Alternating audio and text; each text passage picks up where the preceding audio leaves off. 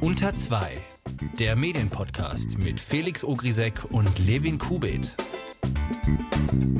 Herzlich willkommen zu Unter 2. Servus. Wenn ihr euch schon immer mal gefragt habt, wo eigentlich die Fokus-Redakteure ihren Urlaub machen, den machen sie in der Sternredaktion. Von denen haben sie jetzt nämlich auch anscheinend eine jährliche Tradition geklaut, äh, ausgeliehen.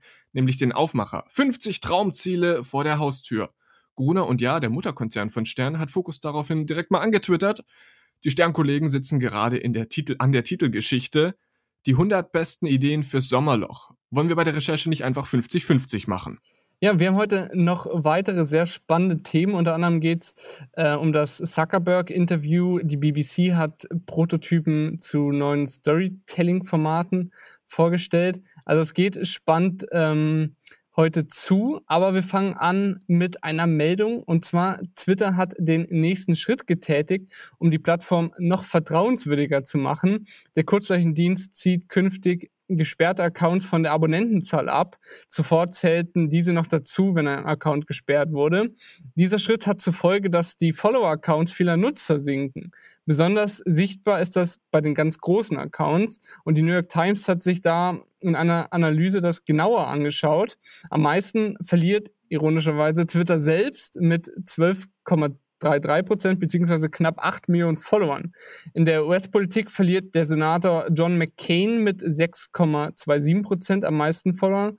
Und ähm, bei den Politikern ähm, ist es zum Beispiel Donald Trump, der verliert lediglich 0,58 Prozent. Ähm, bei Barack Obama, also seinem Vorgänger, 2,26 Prozent. Dass die Followerzahl einbricht, bedeutet jetzt aber nicht unbedingt, dass die Person Fake-Follower gekauft hat. Äh, Fake-Accounts folgen oft prominenten Personen, um authentischer zu wirken und daher kommt dann auch dieser Einbruch. Und seit Ende Mai sperrt Twitter auch reihenweise Konten von Jugendlichen. Schuld daran ist die DSGVO, die Datenschutzgrundverordnung. Laut der dürfen nämlich äh, Jugendliche unter 16 Jahren nicht mehr ohne elterliche Erlaubnis in den sozialen Netzwerken unterwegs sein. Und neben ganz vielen Jugendlichen hat Twitter jetzt auch angefangen, Firmen zu sperren. Ja, woran liegt das? Viele Firmen haben ihre Twitter-Accounts beim Geburtstag mit dem Gründungsdatum der Firma äh, versehen. Und am Beispiel von netzpolitik.org, die auch darüber berichtet haben, waren das noch keine 16 Jahre, weshalb die dann auf Twitter auch gesperrt wurden. Und das für über 30 Tage. Das Problem daran ist, dass man dann eben einen Elternteil angeben muss, nur hat eben eine Firma keinen Elternteil bis äh, dann jemand aus der Netzpolitik.org-Redaktion sich bereit erklärt hat, seinen Personalausweis als volljährige Person für das Kind Netzpolitik zur Verfügung zu stellen. Und da fängt dann das mit dem Datenschutz, mit der DSGVO nämlich schon wieder an. Da muss man nämlich seinen Personalausweis übers Internet an Twitter schicken, was jetzt nicht so optimal ist. Und äh, der nächste Punkt ist dann, ähm, das schreibt zumindest Netzpolitik, dass man jetzt mit diesen neuen Datenschutzregeln Jugendliche aussperren würde aus der Netzdiskussion. Ihr Beispiel dafür finde ich allerdings nicht besonders treffend, denn die schreiben, in welchem Ausmaß das passiert ist, sieht man etwa an den Accounts von YouTube-Stars wie Simon Unge, die für ein junges Publikum senden. Er verlor auf einen Schlag 40.000 Follower auf Twitter. Aber ganz ehrlich, wer Simon Unge auf Twitter folgt, der ist auch einfach noch zu jung fürs Internet. Pfui, pfui, pfui. Felix, darf ich dir ein paar Überschriften vorlesen? Du musst raten, um welches Medium es geht. Gerne. Also Zitat, was sind deine schlimmsten Poops Horror Stories? Dieser ekelhafte Essenstest wird aufdecken, ob du mehr introvertiert oder extrovertiert bist. Was meinst du? Mm, ich schwanke zwischen Bravo und BuzzFeed. Letzteres. Ähm, aber BuzzFeed besteht nicht nur aus solchen Artikeln, sondern bietet auch des Öfteren investigative Geschichten und war sogar dieses Jahr für den Pulitzer, äh, Pulitzer-Preis mit einer Recherche über Russland nominiert. Äh, und damit genau diese Geschichten nicht untergehen zwischen den solchen, wie ich gerade vorgelesen habe, weil es ja irgendwie ein bisschen seltsam wirken würde und aktuell wirkt, koppelt BuzzFeed ab jetzt die richtigen Journalistenstücke auf der separaten Webseite buzzfeednews.com aus. Und äh, BuzzFeedNews.com, äh, habe ich äh, zudem gelesen, möchte sauberer werden. So wirkt es zumindest, äh, denn das neue Portal möchte kein Native Advertising mehr betreiben. Das bedeutet, man möchte keine Artikel mehr von anderen Firmen schreiben oder bezahlen lassen. Stattdessen äh, soll jetzt nur noch klassische Bannerwerbung verwendet werden, also das, was links und rechts oder zwischen den Texten angezeigt wird. Äh, das sorgt dann natürlich dafür, dass es einem leichter fällt, den News-Ableger vom BuzzFeed ernst zu nehmen, der ja, wie du gerade schon gesagt hast, auch relativ äh, hochwertige Arbeit leistet. Oh, apropos hochwertige Arbeit. Der Rhein-Neckar-Blog, der hat mal Schlagzeilen gemacht. Das Problem ist ja, ein Journalist ist kein geschützter Berufsbegriff und das ist ein Problem, denn dieser selbsternannte Journalist vom Rhein-Neckar-Blog äh, hat im März einen Text über einen angeblichen Anschlag mit 136 Toten in Mannheim publiziert. Da war die Rede von 50 Angreifern, die ein Zitat Blutbad apokalyptischen Ausmaßes äh, verantworten äh, und ähm, dass die Polizei auch eine Nachrichtensperre verhängt hätte. Das Ding ist, das Ganze war Fake News und angeblich hat dieser äh, Journalist das gemacht, um auf das Thema Fake News aufmerksam zu machen und um zu zeigen, wie schnell sowas passieren kann, dass sowas geteilt wird. Dann anschließend wurde das tatsächlich über 20.000 Mal geteilt. Fanden viele Leute nicht lustig, äh, unter anderem ich. Laut Horizont.net droht ihm jetzt auch eine Geldstrafe von 9000 Euro und es wurde ein Strafbefehl gegen ihn erlassen. Das will er allerdings anfechten. Vom Blog zum Podcast. Die Süddeutsche Zeitung hat diese Woche einen neuen Podcast auf den Markt gebracht. Neben das Thema und der WM-Serie Steilvorlage gibt es nun den werktäglichen Nachrichtenpodcast auf den Punkt. Mit dem Podcast reiht sich die SZ zu den ebenso täglichen Podcasts von Zeit Online Was jetzt und der Tag vom Deutschlandfunk ein. Und so hört er sich an.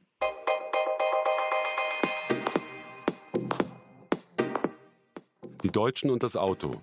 Das ist eine Beziehung aus fast bedingungsloser Liebe für das hochtechnische Gerät auf der einen Seite und der totalen Abhängigkeit von der Autoindustrie auf der anderen. Am Donnerstag wird in Washington über ihre Zukunft verhandelt. Es ist D-Day für die deutsche Autoindustrie. Und das ist unser Thema bei Auf den Punkt. Heute ist der 19. Juli 2018 und mein Name ist Jan Heidmann. Mein erster Eindruck enthält ein Problem, das ich mit mehreren Podcasts habe, zum Beispiel auch von dem von Spiegel Online. Man hört einfach, dass die Sprecher keinen richtigen Radiohintergrund haben, im Gegensatz zum Beispiel zum Podcast vom Deutschlandfunk. Naja, da der Deutschlandfunk einfach ein Radiosender ist, sind die Moderatoren einfach deutlich versierter mit dem Medium sprechen. Ähm, Felix, du hattest da, glaube ich, im Vorgespräch eine ganz nette Beschreibung dafür gefunden. Kannst du die nochmal hier sagen? Warte, ich versuche gerade nachzudenken. Was hatte ich für eine nette Beschreibung? Sie war nicht nett, da bin ich mir sicher. Mit dem Tagesschau vor 20 Jahren. Ach so, ja, richtig. Ich hatte gesagt, meine Güte, mit dieser, mit dieser äh, schrecklichen Hintergrundmusik, das klingt wie die Anmoderation eines Tagesthemenstücks über, über Südamerika aus den 70ern. Ganz, ganz furchtbar. Dieser. Also inhaltlich ist das okay, aber, aber vielleicht sollten die ein Sprechtraining machen oder irgendwie sowas. Oder einfach nicht so lange Sätze mit so vielen Kommas schreiben. Vielleicht grooven die sich ja noch ein, sind ja noch am Anfang genauso wie wir.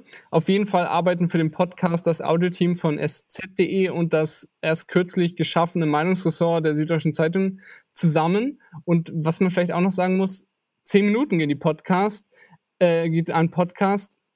Das ist nicht besonders lang für ein Thema, aber reiht sich so ungefähr äh, bei der Konkurrenz mit ein wie gerade schon erwähnt, hat der Deutschlandfunk auch einen Podcast und der für, wird vom Rundfunkbeitrag bezahlt. Und da gab es diese Woche eine Gerichtsentscheidung. Das Bundesverfassungsgericht hat in seinem Urteil am Mittwoch nämlich verkündet, dass der 2013 eingeführte Rundfunkbeitrag im Großen und Ganzen verfassungskonform ist.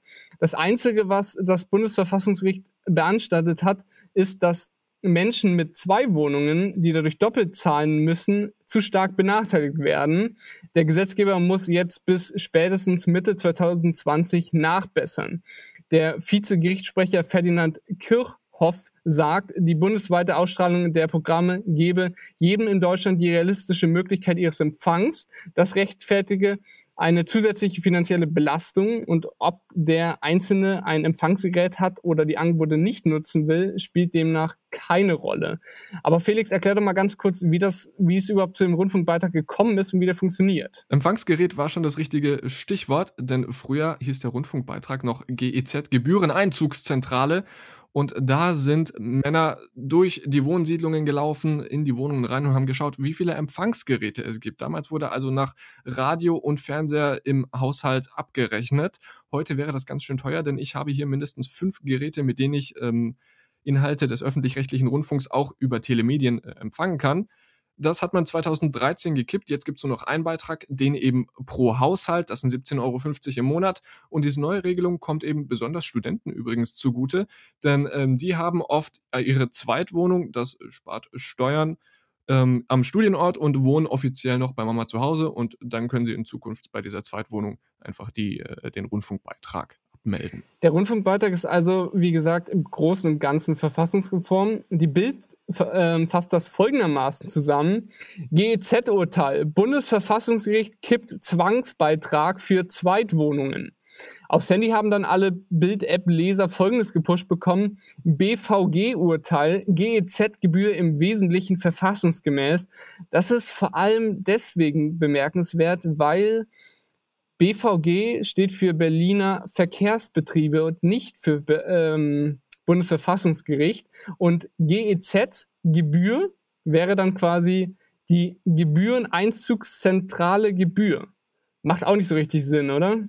Nee, das also, es ist halt, es ist halt für die Zielgruppe der Bild. Man, man muss da schon ehrlich sein und sagen, die schreiben halt für Idioten. Nicht, so, nicht, jetzt habe ich es gesagt. Aber nicht nur für die Bild, sondern äh, die Bezeichnung GZ-Urteil haben auch zum Beispiel Merkur.de, die Passau Neue Presse, Felix, da wo du herkommst, mhm. also eine Heimzeitung Chip, die Rheinische Post und Focus Online und Stern.de benutzt. Aber wie du vorhin gesagt hast, GZ gibt es seit 2013 nicht mehr und heißt jetzt Beitragsservice. Grandios war es dann auch noch auf Seiten wie zum Beispiel äh, bei der Computerbild oder bei Focus Online. Die bieten nämlich, oder beziehungsweise dort, Abo-Alarm bietet dort den Service an, ähm, gleich noch ein Formular zum Abmelden vom Beitragsservice zu verschicken. Da kann man einfach seine Adresse und den Namen angeben ausdrücken. Und was man dann da genau macht damit, ist nicht ganz klar, denn ironischerweise schreibt Abo-Alarm gleich selbst, dass man den Beitragsservice gar nicht so leicht kündigen kann und erst recht nicht über Abo-Alarm. Also alles für die Katz und totaler Unsinn. Wenden wir mal das Thema mit der grandios intelligenten Frage von Focus Online auf Facebook. Die schrieben dort nämlich, was sagt ihr zu dem Urteil? Seid ihr überrascht? Oder war das Ergebnis schon vorher klar? Mensch, diese, diese, diese Leserinteraktion, als wollte man da krampfhaft irgendwie Traffic auf der Facebook-Seite generieren, damit mehr Werbekosten reinkommen. Habe ich mich da jetzt zu weit aus dem Fenster gelehnt? Ich weiß es nicht. Wir machen weiter mit Facebook in einem etwas größeren Themenrahmen. Zuallererst geht es um Zahlen, die Facebook seit neuestem veröffentlicht und die äh, New Yorker Universität hat sich das gleich zu Nutzen gemacht und hat diese Zahlen analysiert. Unter anderem haben die nämlich rausgefunden, wer am meisten äh, Geld für politische Werbung auf Facebook ausgibt. Und ich gebe euch jetzt drei Sekunden, um zu raten, es ist nicht schwer hier richtig, es ist Donald Trump. So, jetzt ist es raus. Donald Trump äh, hat am meisten äh, ausgegeben. Das waren nämlich 274.000 Dollar seit Mai diesen Jahres. Ähm, auf Platz 2 kommt, das ist übrigens nur für die USA wichtig, kommt Planned Parenthood mit 188.000 Dollar. Insgesamt sieht es aber so aus, dass von diesen 449 Organisationen, die Geld für politische Werbung ausgegeben haben, 210 eher linkslastige Gruppen sind und 124 eher rechtslastige Gruppen und 115 Gruppen gar nicht zuzuordnen, also neutral sind. Ähm, man sieht, dass von diesen äh, 124 aber die deutlich mehr Geld ausgegeben haben. Passend dazu hat Facebook-Chef Mark Zuckerberg auch ein langes, ein, eineinhalbstündiges Interview mit der Chefredakteurin von Recode geführt. Zuckerberg redet ja eher selten nur mit Medien und wenn dann nur, wenn irgendwas schiefgelaufen ist, zum Beispiel beim Cambridge Analytica-Skandal. Und gleich zu Beginn des Interviews widerspricht der Facebook-Chef Präsident Trump zum Thema Russland. Well, the evidence that we've seen is quite clear uh, that the Russians did try to interfere with the election. Außerdem erklärt Zuckerberg, warum Facebook zum Beispiel die Seiten der rechten Plattform Infowars nicht löschen will, obwohl sie Verschwörungstheorien verbreiten. But I just think for as abhorrent as some of those examples are, I think the reality is also that um, I get things wrong when I speak publicly. Mm-hmm. Um, I'm sure you do. I'm sure a lot of leaders and, and public figures who we respect do too. And I just don't think that it is the right thing to say we are going to take someone off the platform if they get things wrong, um, even multiple times. Also ganz nach dem Motto, jeder macht was falsch und auch wenn man es ganz oft falsche Dinge verbreitet, ist es erstmal okay. Statt Aussagen wie die Holocaust-Leugnung, die in den USA von der Meinungsfreiheit gedeckt ist, zu löschen, will Zuckerberg solche lieber in ihrer Reichweite durch Algorithmen beschränken. Es ist allem in allem ein wirklich hörenswertes Zuckerberg-Interview, auch weil er sich außerhalb einer kritischen Situation zu Facebook äußert und auch Kara Swisher hackt ähm, hakt oft kritisch nach. Den Podcast samt dem Transkript hauen wir euch natürlich in die Shownotes, damit ihr euch den an- bzw. lesen könnt. Und du hast noch was Cooles entdeckt, denn die BBC hat da mal geforscht und du hast einen spektakulären Text zu deren zukünftigen Texten äh, gefunden. Genau, äh, die BBC hat sich intensiv damit auseinandergesetzt, wie man Nachrichten bzw. längere Texte mobile-friendly, visuell ansprechend und intuitiv aufbereiten könnte. Momentan, wenn man Nachrichten liest, hat man ja eher den Eindruck, als hätte man irgendwie die Zeitung ins Smartphone kopiert. Die BBC hat hier vier wirklich spannende Prototypen erstellt und sie an einer kleinen Gruppe getestet. Dabei wollten sie auch verstehen, wie 18 bis 26-Jährige News konsumieren wollen. Und ein Punkt, den ich da wirklich interessant fand, ist, dass so die BBC junge Menschen zwei Empfindungen haben. Entweder sie werden mit Informationen überschüttet oder sie haben Angst, etwas zu verpassen. Und ähm, die BBC hat zwölf Prototypen getestet und vier, also die vier besten auf ihrer Medium, medium.com Seite vorgestellt. Medium.com ist, äh, alle coolen Medienhäuser verbreiten da jetzt so ihre Hausmitteilungen drüber. Äh, in Deutschland zum Beispiel jetzt auch der Spiegel neuerdings, New York Times macht das schon lange. Also da haben sie eben die vier Prototypen vorgestellt. Und der erste, das sind quasi erweiterbare Texte, heißt über eingebettete Button lassen sich dann Erklärungen, Definitionen, Hintergrundinformationen oder auch Fotos, Videos oder Social Media Inhalte einfach einblenden, wenn es den Nutzer denn interessiert. So macht das jetzt zum Beispiel schon Perspective Daily. Das ist ein, ich glaube, vor drei Jahren, drei, vier Jahren gestartetes Startup, das ähm, auch in ihre sehr langen Artikels noch zusätzlich dann Definitionen, Erklärungen einbettet. Zum Beispiel, wenn man einen Namen nennt ähm, und man ihn nicht kennt, könnte man dann noch auf den Button danach klicken und bekommt dann noch ausführlich erklärt, wer denn diese Person ist. Das ist definitiv, finde ich, ein interessantes Feature. Ich muss zugeben, ich finde die erste Version ja fast schon besser als die zweite, aber es gibt vielleicht trotzdem den einen oder anderen Interessierten an dieser zweiten Version. Die sagt nämlich einfach, mach das gewünschte Format selber. Das heißt, es gibt äh, alle Stories an einem Platz und der Nutzer kann sich dann eben selber raussuchen, ob er dieses Thema nur kurz anreißen will oder ob er richtig tief reingehen will in diese Geschichte ob er es lesen möchte oder als Video konsumieren will. Und das erinnert so ein bisschen wie Quarz und Resi, denn ähm, am Ende dieser Einleitung gibt es dann einfach, äh, kann man einfach via Buttons eben die von Felix gerade genannten Formate auswählen oder auch das Format skippen. Und ähm, zumindest dann in der Chat-Version kennt man es ja dann von Quarz. Ähm, der, der News-App von Quarz beziehungsweise der, des deutschen Pendants dann von Resi. Ähm, ich finde es nicht ganz uninteressant, weil ja Quarz und Resi schon populäre Formate sind. Das dritte finde ich ja am lustigsten, das Nachrichtentinder. Das ist eine schöne Umschreibung, genau. Es geht nämlich um Karten, die man einfach wegwischen kann, um mehr äh, Informationen oder verschiedene Meinungen zu einem Thema zu erhalten. Ähm, und am Ende kann der Nutzer dann einfach noch an einer Abstimmung teilnehmen, ob er, ob er jetzt der einen Meinung zugestimmt hat, ob er es anders sieht oder ob er sich zum Beispiel nicht sicher ist. Ich habe heute schon mindestens eine Stunde versucht herauszufinden, weil ich noch in Gedanken hatte, dass irgendein deutsches Medienunternehmen ähm, dort mal was angeboten hat, äh, erst selbst äh, für sich programmiert und dann Open Source, glaube ich, oder oder lizenziert. Ich habe aber nicht herausfinden können, welches war. Ich bilde mir ein, es war Zeit Online, aber ich habe leider nichts dazu gefunden. Die haben nämlich auch so schon so Swipe-Kärtchen eingeführt. Das fand ich ähm, auch sehr spannend, aber ich konnte es jetzt leider nicht finden. Das äh, vierte Format erinnert so ein bisschen an den Parallax-Effekt, den man auf fancy Webseiten entdeckt. Es geht dabei um äh, scrollbare Videos, bei denen man ähm, durch die Überschriften und Untertitel äh, wischen kann und so zur richtigen Stelle im Video kommt. So sind Text und Video vereint. Das ist definitiv auch eine interessante Sache. Allerdings muss man halt beachten oder bedenken, dass das alles ein ziemlicher Aufwand ist, besonders bei den Videos, denn man muss das ja alles transkripten und dort dann noch einfügen.